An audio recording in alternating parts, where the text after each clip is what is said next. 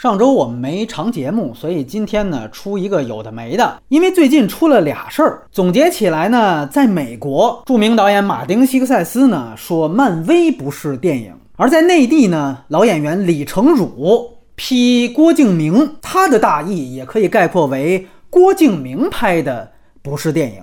很多人可能啊认为这俩事儿好像没什么可比性，但是我觉得。从言论的角度来说，除了都是老一代的电影从业者对于新一代的电影或电影人提出了质疑和批评之外，其实从言论的效果来看，他们也都是在被指责一方自身确实有很大问题的情况下，批评并没有打中靶心。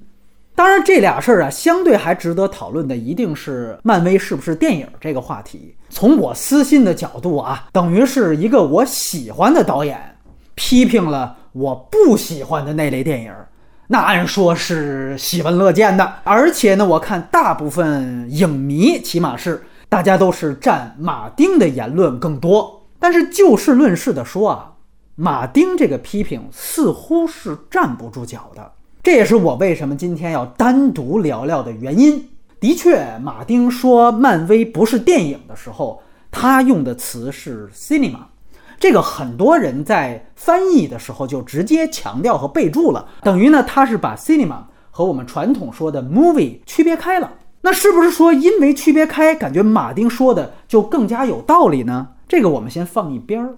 就综合马丁导演这几次的言论，包括前几天他在 BFI 发表的，我都没办法找到两个信息：一就是除了漫威，其他爆米花电影算不算 cinema，算不算电影；第二，就算漫威的电影的确不是 cinema，它会带来怎样的负面影响？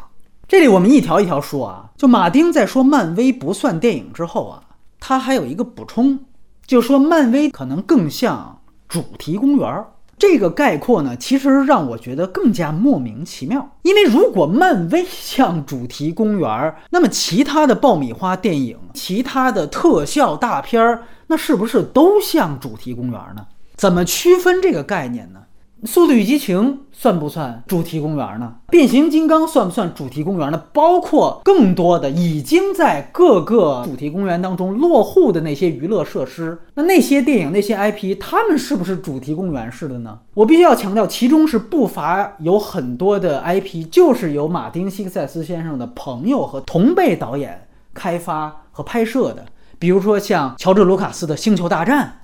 再比如说，就是斯皮尔伯格的《夺宝奇兵》。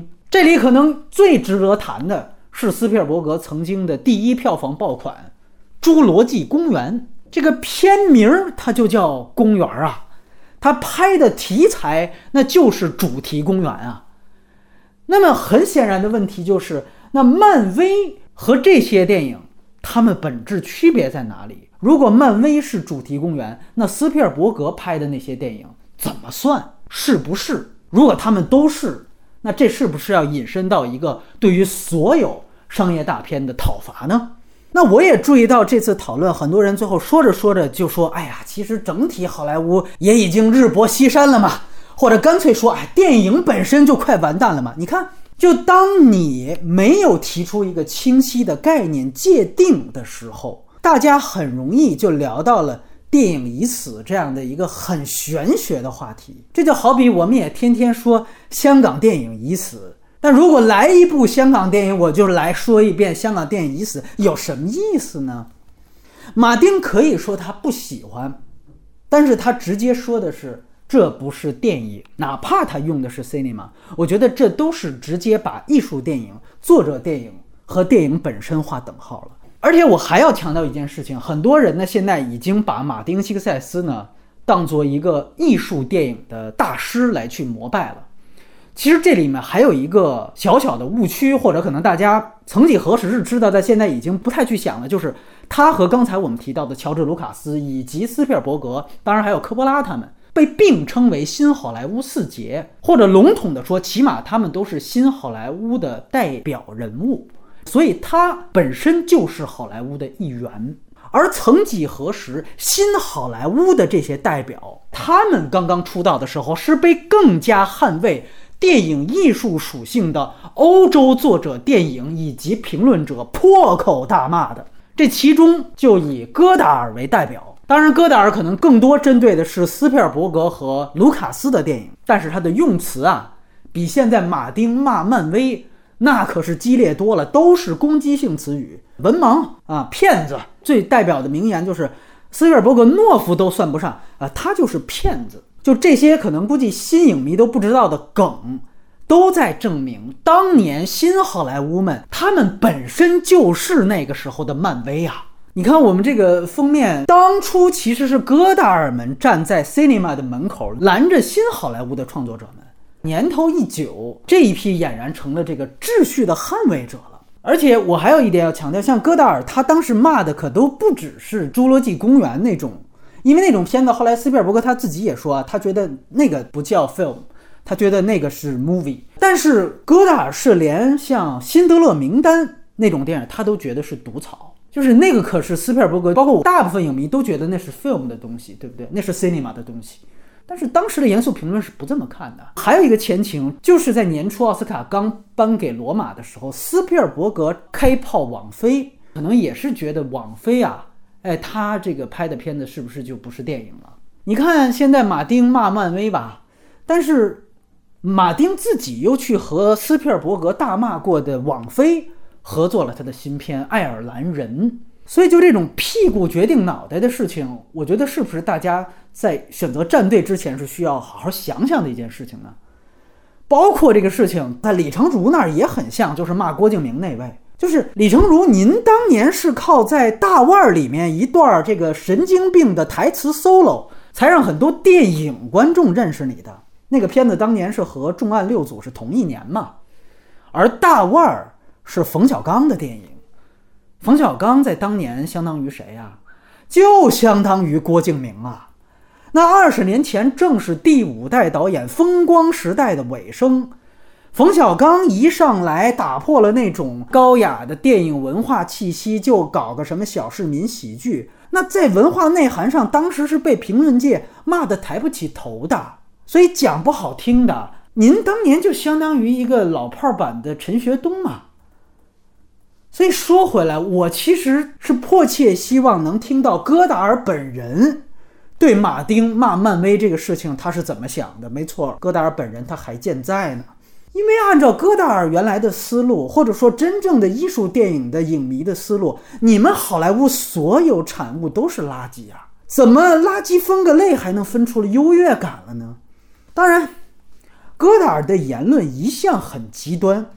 他当然也不是真理部，但这恰恰能帮助我们更好的把老导演的作品和他们的言论区别看待。那今天我们需要区别看待的就是对马丁言论的迷信，而且不论青红皂白的去赞同马丁，最后会带来的一个认知误区，恰恰就是会滑向戈达尔的极端言论。也就是一种商业电影无用论，就是通通拍商业片的都是傻逼。而且另外还有一个问题啊，就是马丁在说这些话之前，他到底有没有完整的看过一部漫威电影？这也很关键。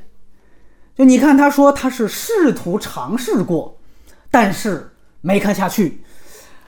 哎呀，这个 MCU 现在一共拍的是二十三部长片。也就是说，他老人家可能也就尝试看过其中某一部，然后还说没看下去。那也就是说呢，这一部都没看完。这个也是我没有办法去支持这番言论的一个重要原因。这就回到了我们很早以前说八百杯撤档的那期马后炮谈到的问题啊，就是任何人对任何电影的指责和批判，都不应该建立在没看过正片的情况下。这一点呢，银护的导演詹姆斯·古恩也在他的 Twitter 上强调了啊，而且呢，我觉得这个原则，无论你什么身份，无论是外行还是内行，内行就更不应该在没看过同行电影的情况下就轻易对电影贴标签。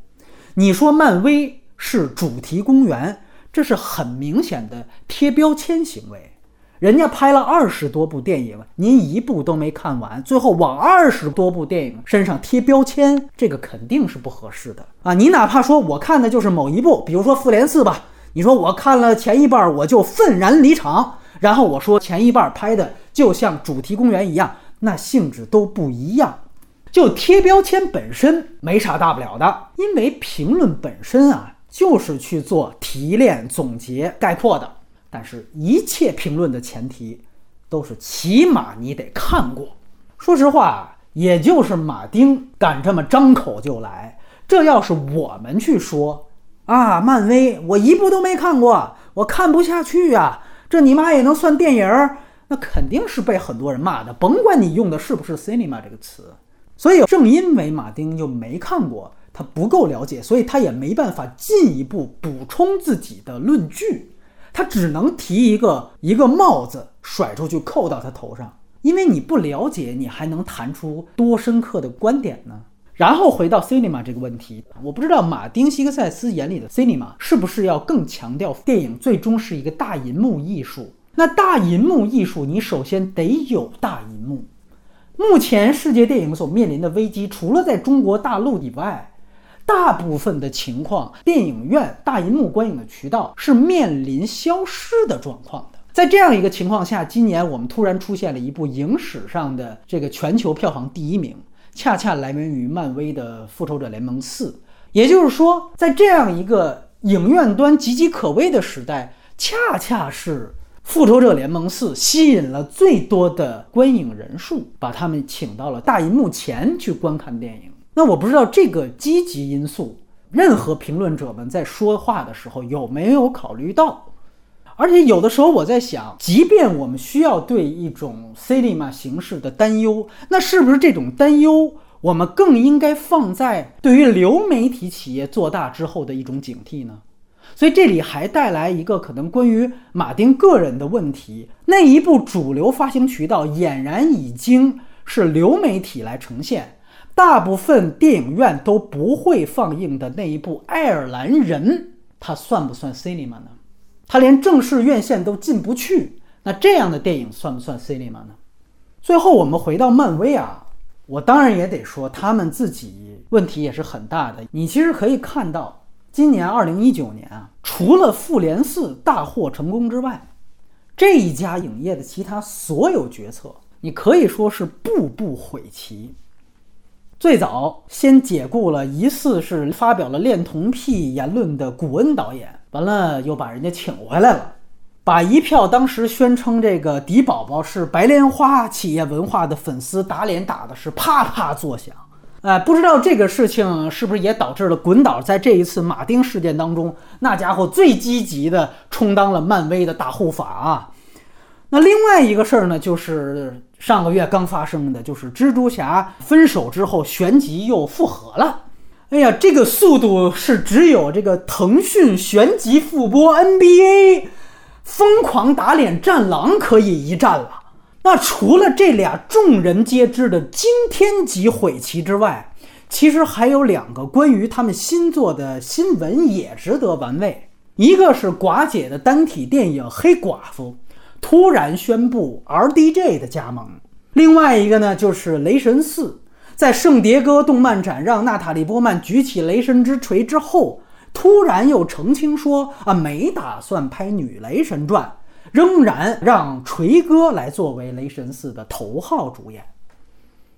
这些才是漫威现在真正大家需要去关注的事件。RDJ，锤哥。他们都是初代复联，从这些新闻当中，你就可以能看到，漫威仍然极度依赖初代复联的影响力，再加上更早我们说的不惜打脸的请回银护的导演，还有小蜘蛛，仍然可以看到漫威是在想着吃老本儿、吃红利的。你再看看漫威最近推出新作品的一些新闻。梁朝伟的上汽，是吧？这个争议的情况，坊间都已经撕过好几个月了。今天不展开，我只能说，结合当下大陆的舆论情况，上汽能拍出来，他都未必能在大陆过审吧？能过审，民间也未必能买账吧？也就是说，漫威现在本应该进行推陈出新的后复联时代，推陈畏手畏脚，初心瞻前顾后，以至于到现在食言而肥啊。所以，漫威不是没有问题，问题太多了。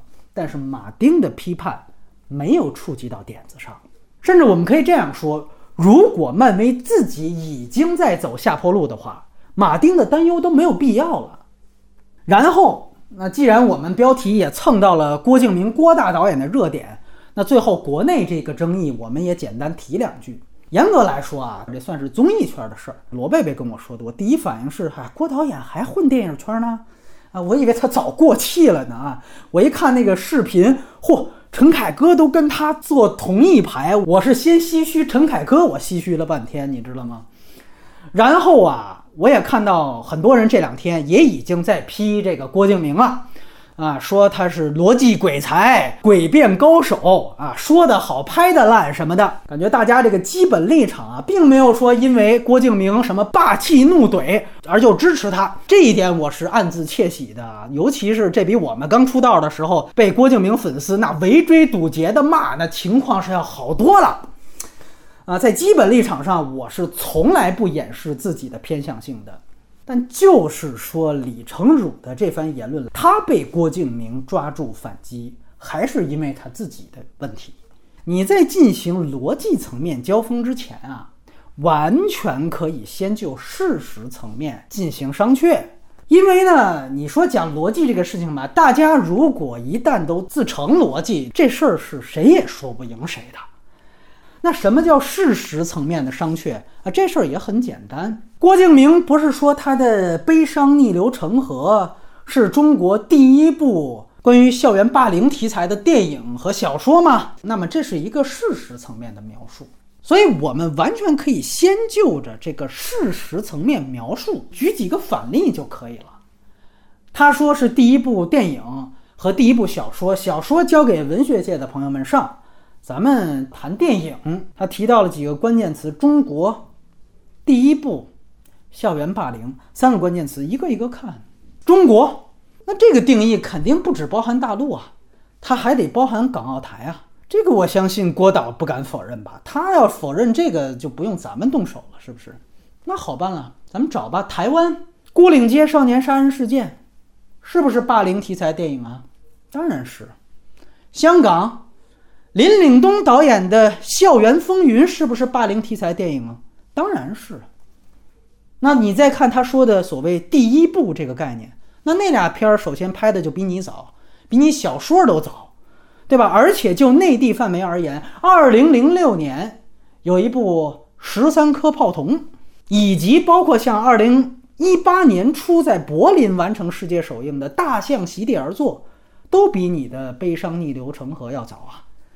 有人说，那这些片子在内地院线都没有上映。问题是郭导的描述，并没有限制一定要拿到龙标。他说的可是中国第一部，那你肯定不是啊，你说错了。再看“霸凌”这个词儿，这就更能活学活用了。你可以说孤岭街也好啊，大象也好啊，他们远远都不只讨论了校园霸凌。但是他们也绝对都有校园霸凌的情节，甚至是一条完整的支线。而且呢，我还可以说“霸凌”二字是那两部电影整体上的母题动作。他们各自揭露了社会形态的系统性霸凌，讲了霸凌的不同程度、不同层面和不同角色，深度和广度都要碾压你的悲伤逆流成河。所以，或许反驳郭敬明并不需要也变成逻辑鬼才，你只需要多甩几个反例给他。至于他后面又说什么啊，你可以不喜欢，但是你不能阻止别人喜欢的言论，那个就已经属于他自我占领道德高地了。你要跟他掰扯那些，那没完没了啊！加上郭导，人家能说会道，对吧？你说不过他，咱们大部分人都说不过他，所以只需要告诉他。你拍的那个东西，它不是第一部，这就够了。所以，无论是漫威的事儿啊，还是郭敬明的事儿，看似是立场问题、逻辑问题或什么影史地位问题，其实啊都是看片量的问题。所以最后还是号召大家说话前要看过电影，多看电影。